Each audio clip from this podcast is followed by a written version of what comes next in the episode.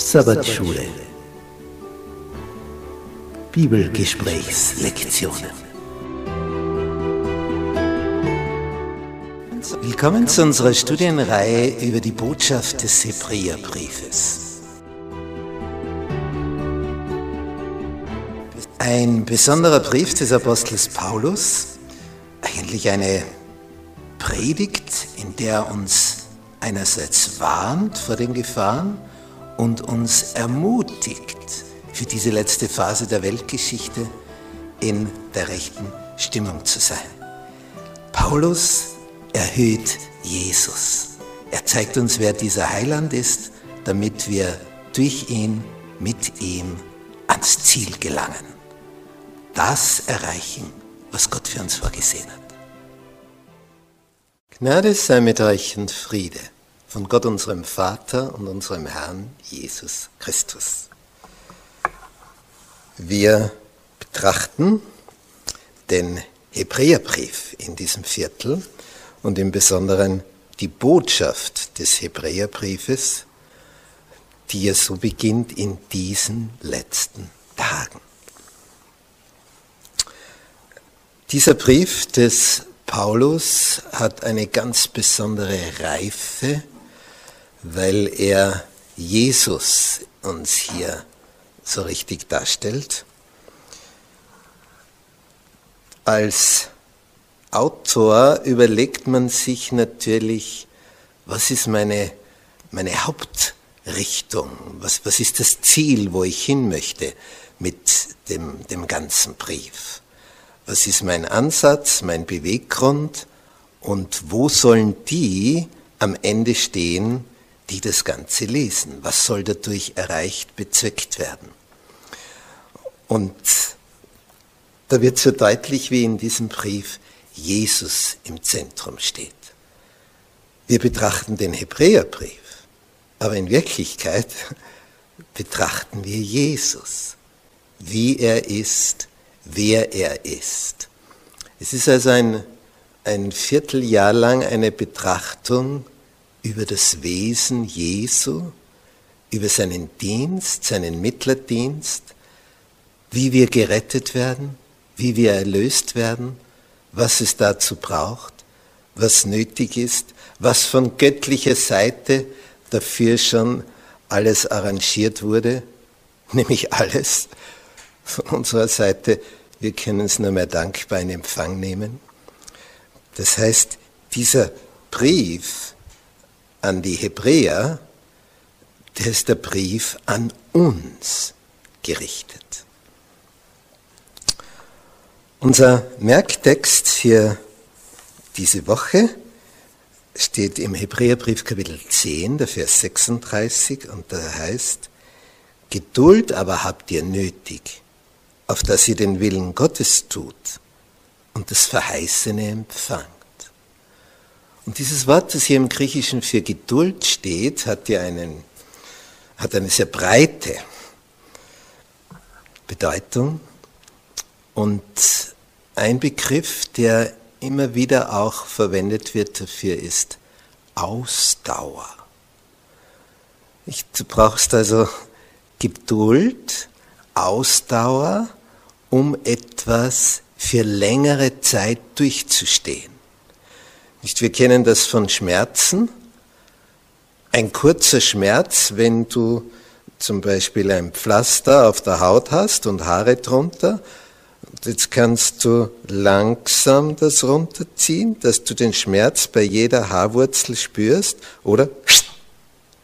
Und dann ist ein größerer Schmerz, aber dann ist es vorbei. Und das ist etwas, was wir ganz gut aushalten. Ein kurzer, heftiger Schmerz. Aber alles, was länger andauert, was kontinuierlich ist, was dann Tag und Nacht vor sich geht, zum Beispiel jetzt Zahnschmerzen, bist irgendwo weit und breit, gibt's keinen Zahnarzt, du hast nichts mit zur Beruhigung der Nerven, da wirst du verrückt. Also alles, was lang andauert und alles andere als angenehm ist, was dann chronisch wird, ist enorm schwer zu verkraften. Zum Beispiel, wenn man nicht mehr schlafen kann. Das ist eine Foltermethode in Gefängnissen, in Diktaturen. Sie lassen dich einfach nicht schlafen. Da, da drehst du durch. Da bist du am Ende für alles bereit, nur dass du schlafen kannst. Weil das ein Rhythmus ist, den der Körper braucht.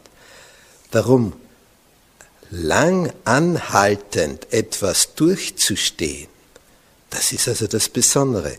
Darum heißt es, Geduld, Ausdauer habt ihr nötig. Nicht nur für fünf Minuten. Auf dass ihr den Willen Gottes tut und das Verheißene empfangt. Also den einmal eingeschlagenen Weg durchzuhalten, das ist das Besondere. So kommt man ans Ziel, wie bei einer Bergtour. Nicht dort ist der Gipfel. Und du hast ihn erreicht, wenn du oben bist, aber nicht vorher. Und der Weg hinauf ist oft mühsam. Ich meine, oben zu sein, das lohnt sich immer. Aber der Weg bis zum Ziel, der zieht sich mitunter. Ein glanzvoller Auftakt. Im Hebräerbrief, Kapitel 2,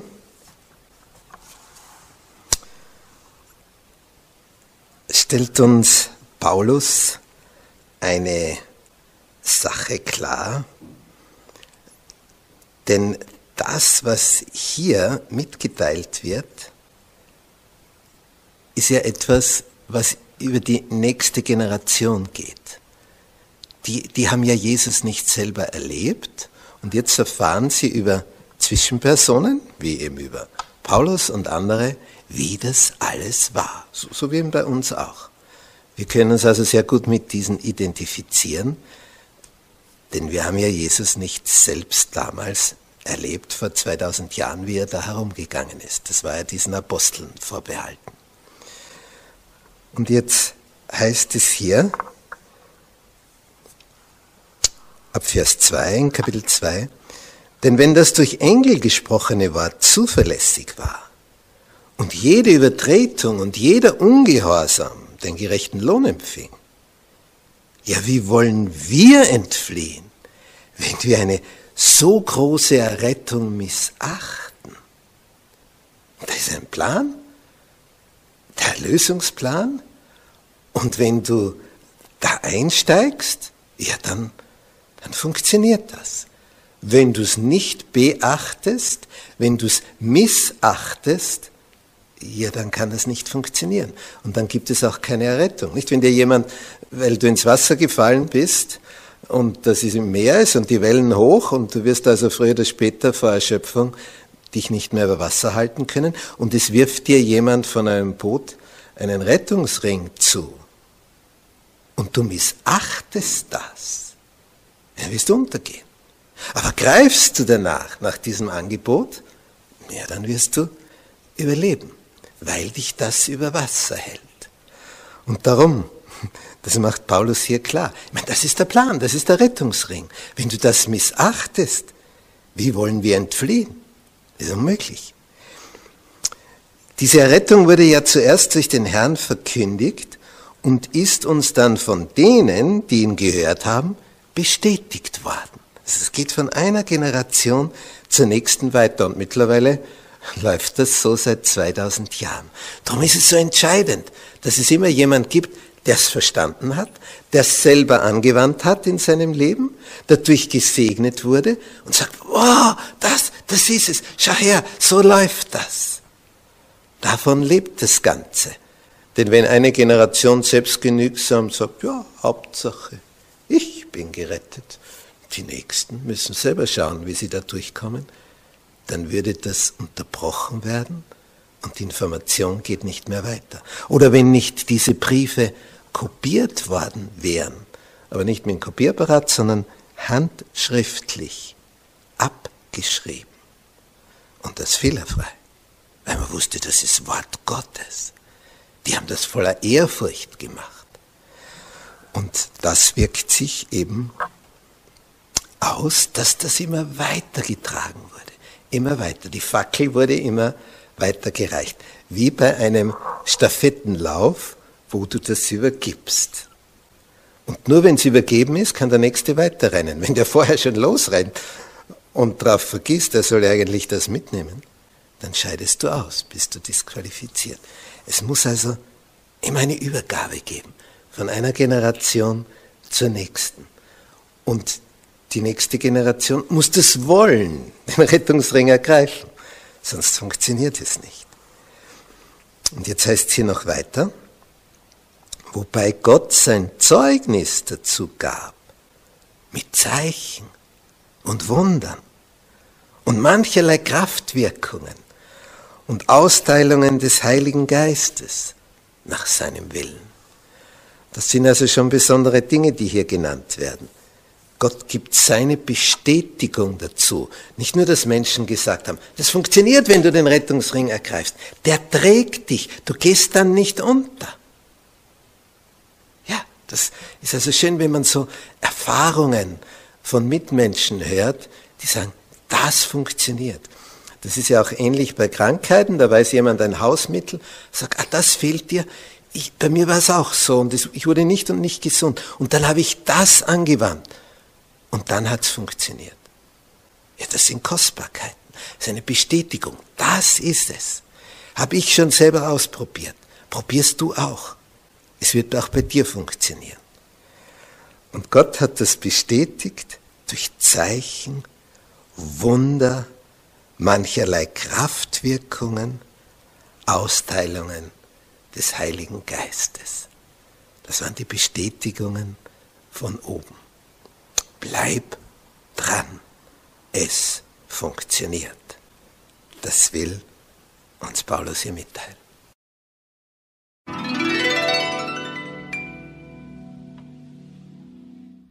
Der Kampf.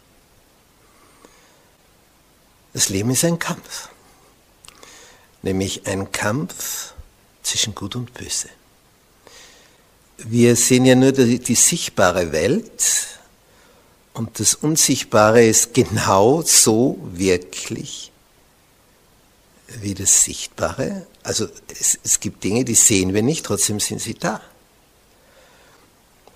Wir sehen zum Glück nicht diese ganzen Wellen, die durch die moderne Technik, zum Beispiel Mobilfunktechnik, dann die Radiowellen, was da alles in der Luft herumschwirrt. Wenn wir das alles sehen würden, wir könnten einander nicht mehr sehen, weil die Luft so dick ist, speziell in den Städten, mit all diesen Strahlungen, die da vor sich gehen. Aber trotzdem ist es da, auch wenn du es nicht siehst.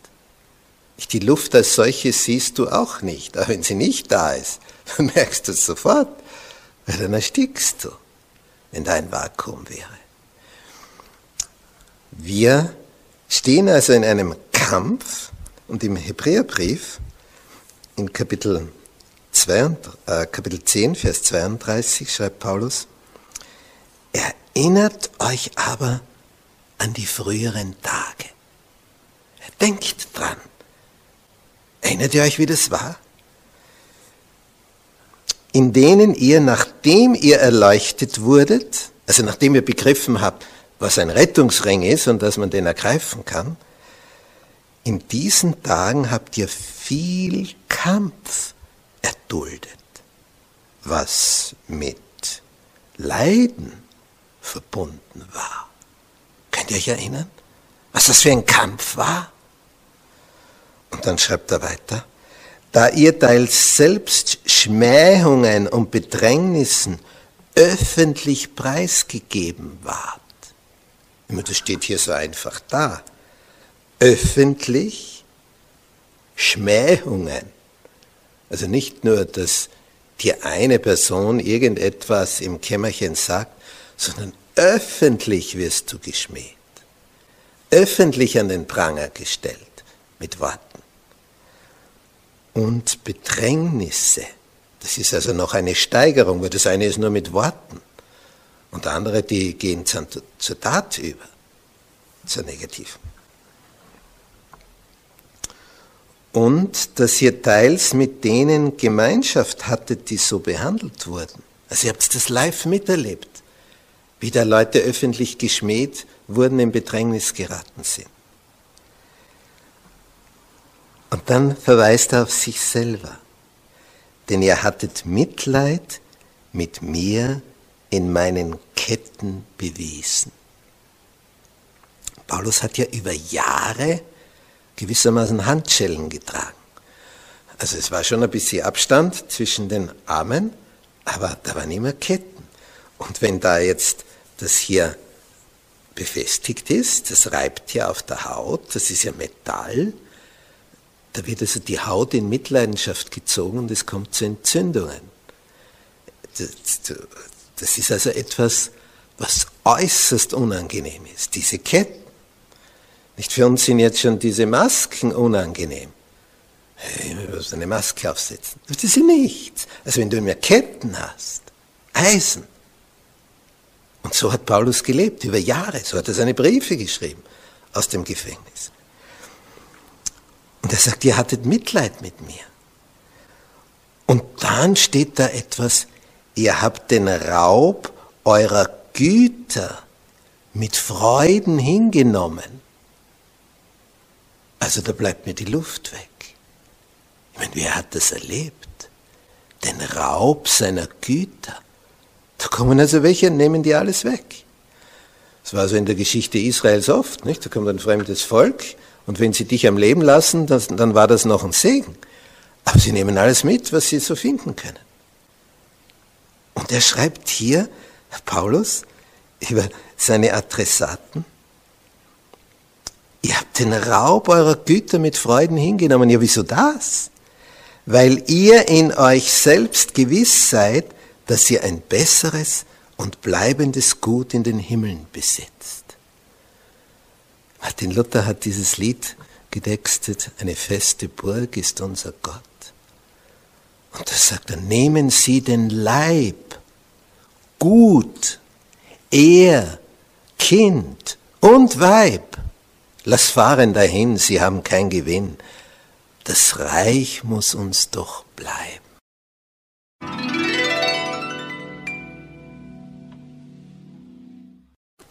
Unbehagen. Im Hebräerbrief, Kapitel 2, Vers 18 heißt es über Jesus, denn worin er selbst gelitten hat, als er versucht wurde, kann er denen helfen, die versucht werden.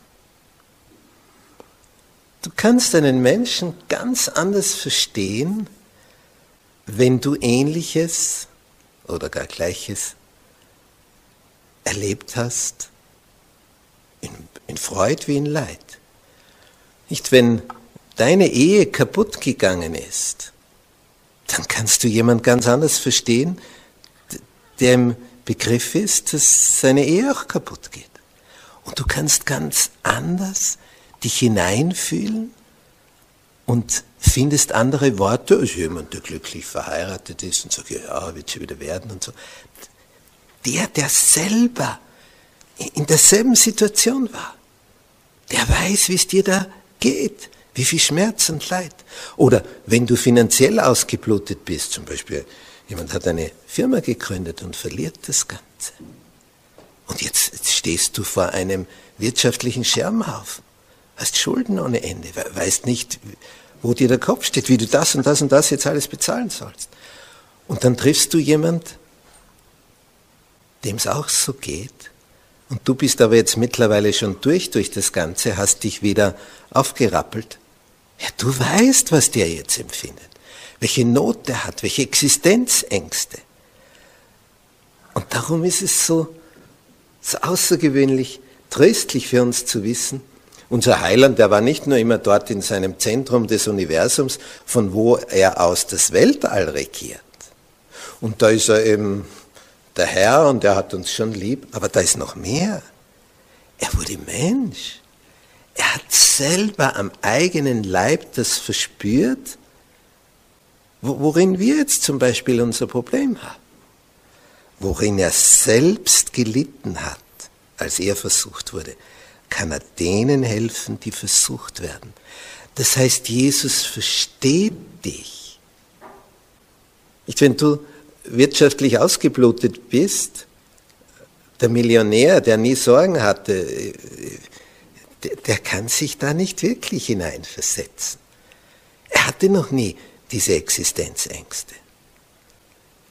Oder wenn du schwer krank warst und der Tod vor Augen steht und dir eröffnet wird, also ihre Chancen sind minimal, sagt dir der Arzt und der nächste auch und der dritte auch, wir können eigentlich nichts mehr tun. Vielleicht gibt es noch ein Wunder, aber äh, wahrscheinlich ist es nicht. Ja, dann wird es dir Angst und Bang. Also die sagen alle, jetzt ist vorbei, weil nachdem wie der Blutbild ausschaut und was sie da in den diversen Untersuchungen gesehen haben auf den Bildschirmen, es ist aus. Schluss. Und wenn du dann durchkommst und du begegnest jemand, der auch in so einer ausweglosen Situation ist, du verstehst, wie es dem jetzt geht. Du spürst förmlich, was der jetzt spürt, woran der leidet, weil du selber dran gelitten hast. Und es tut so wohl zu wissen, Jesus ist durch alles hindurchgegangen. Alles. Er hat Schmähungen durchmachen müssen. Er ist der König des Universums. Wurde kritisiert. Aber wie? Ja, man hat ihn sogar als den obersten der Teufel bezeichnet, als er einen Besessenen heilte und Dämonen austrieb. Es ist also eine unglaubliche Geschichte, die jetzt davon von Jesus uns berichtet ist. Er kann helfen, er kann trösten wie kein anderer, denn er hat zerlitten. Und er hat in diesen Jahren hier auf Erden alles ausgekostet. Im Negativen. Alles. Also wenn du meinst, er könnte dich nicht verstehen, dann irrst du. Der kann dich am besten von allen verstehen. Besser wie jeder Mitmensch.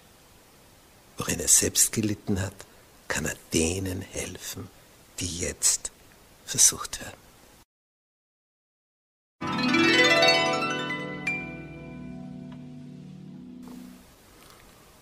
Zusammenrücken.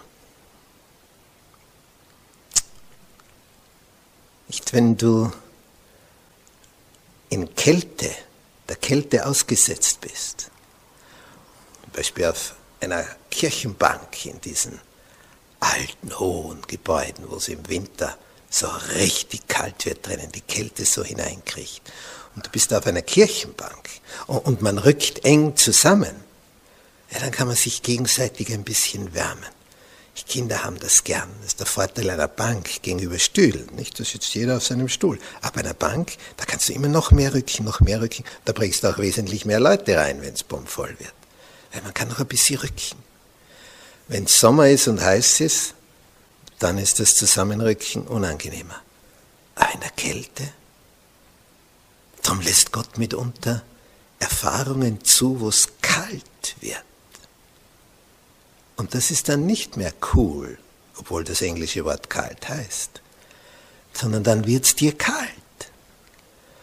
Und wenn es dir so richtig kalt wird in psychischer Hinsicht, was dann? Elia, der Prophet, hat am Berg Kamel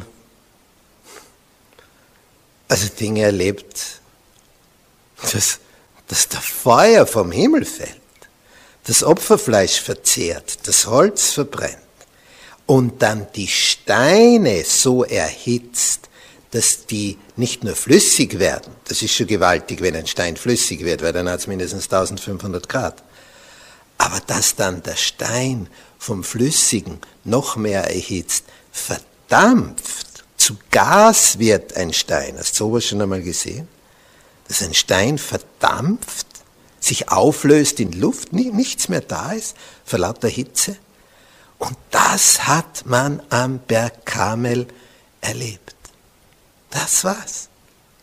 Das war also umwerfend. Im wahrsten Sinn des Wortes. Denn als der, der Blitz von oben kam, das Feuer vom Himmel, und das alles vernichtet hat auf dem Altar, aufgelöst hat, dass da nur mehr eine Vertiefung ist und das Wasser im Graben aufgeleckt wurde, da lagen alle flach auf dem Boden. Niemand hat gesagt, wirf dich nieder. Die Erfahrung, die, die hat sie einfach dazu genötigt. Und dann riefen sie, El Ja, El Ja, davon hat Elia seinen Namen. Der Herr ist Gott. Und was ist dann? Danach? Danach hat es noch geregnet. Und dann schläft er da im Freien. Und dann lässt die Isabel ausrichten. Und morgen bist du ein toter Mann, nur dass du es weißt. Und dann ist er geschockt. Ich meine, was, was hätte Gott noch mehr tun sollen? Nach dieser Erfahrung am Berg Karmel, ich meine, das, das ist ja eine der, der Höhepunkte der ganzen Bibel. Und Isabel ist unbeeindruckt.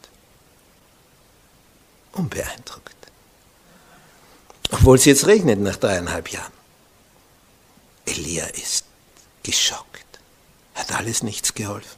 Es geht wieder das gleiche Theater los. Und dann rennt er und will sterben. Er will einfach nur sterben. Und wie behandelt unser Vater im Himmel seinen Propheten? Er wird einfach einmal gefragt, was er, was er da so tut. Und zuerst wird er mal gestärkt. Steh auf und iss, sagt der Engel. Steh auf und iss. Das ist ja ein schönes Bild, denn wir brauchen die Nahrung aus diesem Wort Gottes. Wenn wir nur auf die Hindernisse, die Schwierigkeiten, die Bedrängnisse blicken, ja, dann, dann wirfst du alles weg. Aber dann liest du diese Geschichten, merkst, die hatten das auch erlebt. Ja, dann können wir das auch.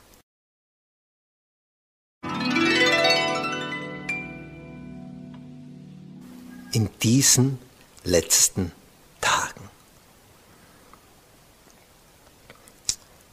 Das Volk Gottes bei seiner Wüstenwanderung erlebt ja die größten Wunder und die größten Niederlagen.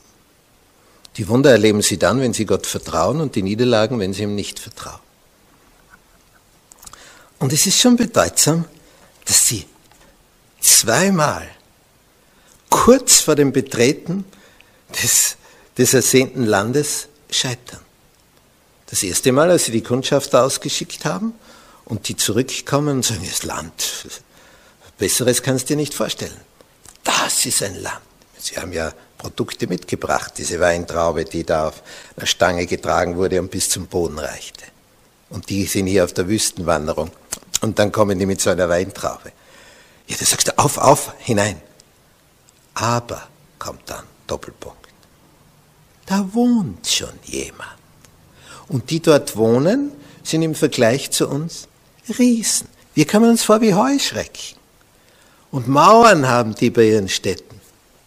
Aus der Traum. Vergiss es. Weil das Land so schön ist, sind schon andere gekommen. Wir haben keinerlei Chance, sagen zehn von den zwölf Kundschaftern. Und nur zwei sagen, es stimmt alles. Stimmt alles. Das Land ist schön, die Bewohner sind dort, bis an die Zähne bewaffnet, hohe Mauern. Es ist eigentlich aussichtslos, ohne Gott. Aber mit Gott können wir über Mauern springen. Mit Gott können wir sie besiegen. Denn er macht das für uns. Da brauchst du viel Vertrauen, denn wenn du dich selber anschaust und die anderen anschaust, denkst du dir, wie soll das gehen? Wenn ein David so gedacht hätte in Bezug auf Goliath, der ist doppelt so groß wie ich, brauche ich gar nicht antreten. Aber wer weiß, Gott ist an meiner Seite. Denn dieser Philister, auch wenn er ein Riese ist, meint er, er könnte Gott verspotten. Und das geht nicht. Hier muss, ein, hier muss etwas geschehen. Und in diesem Vertrauen geht er in den Kampf und siegt. Und sie hätten sich hier also in dieser Art und Weise bewähren können, und scheiterten. Und das zweite Mal, da war es schon die nächste Generation. Sie waren schon in der Jordanebene, nur noch der Fluss dazwischen.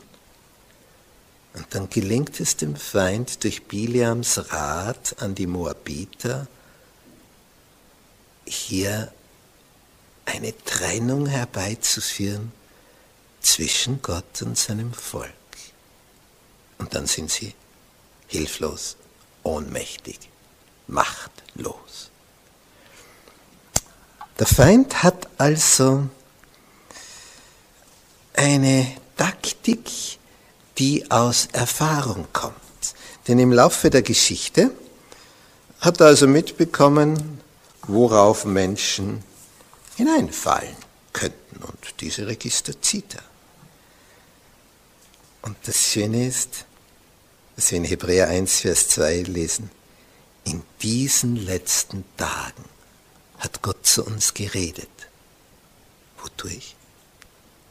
Durch den Sohn. Und ihn hat er eingesetzt zum Erben von allem. Und durch ihn hat er auch die Welten geschaffen. Er hat zu uns geredet in diesen letzten Tagen durch seinen Sohn. Auf der einen Seite sind diese Geschichten von Israel in der Wüste, also ein Gleichnis für uns, aber wir müssen nicht dieselben Fehler wiederholen. Nicht Geschichte lehrt uns ja etwas. Sie sagen, ja, das hat gut funktioniert, das machen wir wieder so. Das hat überhaupt nicht funktioniert, das müssen wir anders machen. Und je länger du auf der Welt bist, desto mehr Erfahrungen hast du gemacht, wo sich etwas gelohnt hat und wo sich etwas nicht gelohnt hat. Und eines lerne ich immer bei Sterbenden, wenn ich da dabei bin in diesen letzten Stunden, dass mir die Leute sagen, ich habe viel zu viel Zeit verschwendet an Dinge, Ereignisse, die sich nicht gelohnt haben. Die Erkenntnis kommt oft zu spät. Wie ist es bei dir?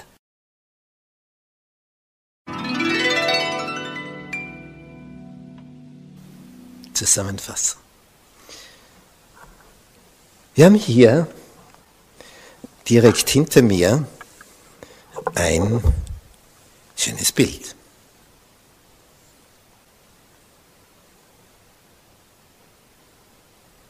Auf Regen folgt Sonnenschein. Und das ergibt den Regenbogen. Und der Regenbogen ist eine besondere Verheißung. In diesem ersten Abschnitt haben wir gehört von Kampf, von Unbehagen. Wir müssen zusammenrücken, damit wir uns gegenseitig stärken und stützen und erwärmen, wenn es kalt wird. Das heißt, das Leben in seiner Kälte uns umgibt. Und was hat ein Noah durch sein Vertrauen erlebt? Die Fluten konnten ihn nicht besiegen, denn er hatte ein Nest, eine Ache. Heute ist Jesus unsere Ache. Wir müssen also nicht mehr so ein Riesenschiff bauen. Jesus trägt uns dahin durch. Und nach der Flut, als dann wieder die Wasser versickert sind, weil Gott entsprechende große Vorkehrungen getroffen hat, nämlich dass Meeresbecken sich abgesenkt haben und andere Gebiete gehoben wurden. Jetzt schoss das Wasser in die tiefer liegenden Gebiete. Und hätte Gott nicht auch die Oberfläche verändert nach der Flut, dass er also ein, manche Gebiete hebt und andere Gebiete senkt, ja, wenn er das nicht gemacht hätte, dann wäre es damals aus gewesen. Denn wenn alles überflutet ist, wo, wo hätten die Wassermassen hin sollen? Nicht, wo jetzt Meer ist, ist immer noch Meer, oder? Es versickert nicht, es ist immer dort einfach zu viel. Und wir wären also damals ausgestorben als Menschheit. Aber dadurch, dass er Landflächen, die wir jetzt als Landflächen erleben, gehoben hat und die Meeresbecken abgesenkt hat, konnte das Wasser sich dort sammeln, in der Tiefe. Ich meine, das geht hier runter, tausende von Metern. 11.000, 12.000 Meter an manchen Stellen. Da wurde also abgesenkt, damit wir leben können. Und Noah, als er dann aus der Arche kam und geopfert hat, das ist das Erste, Dankopfer, dass er noch am Leben ist, erscheint der Bogen. Und Gott sagt, braucht es keine Sorge haben. Wenn dunkle Wolken am Himmel auftauchen, es wird nie mehr so eine weltweite Flut kommen.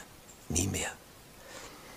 Und Petrus schreibt uns ja in seinem zweiten Brief, dass dann nach dieser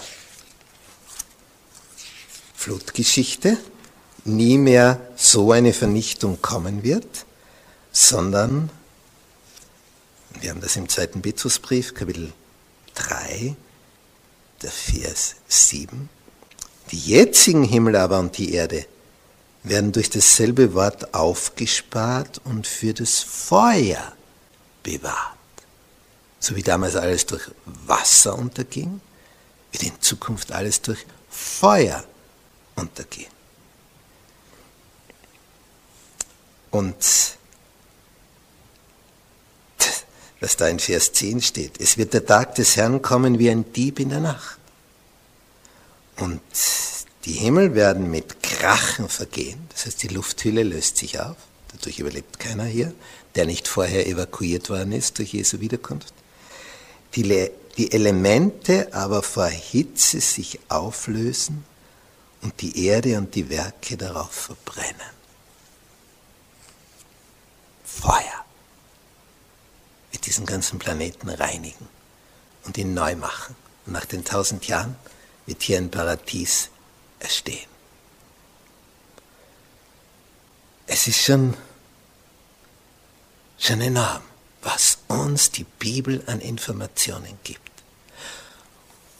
Und es ist so wichtig, wenn jetzt dann Jesus mit seinen Engeln kommt, dass man da auf der richtigen Liste steht, dass man im Buch des Lebens steht, damit die Engel uns abholen. Verstehst du da nicht drin, wirst du zurückgelassen. Und das wäre dann der Tod.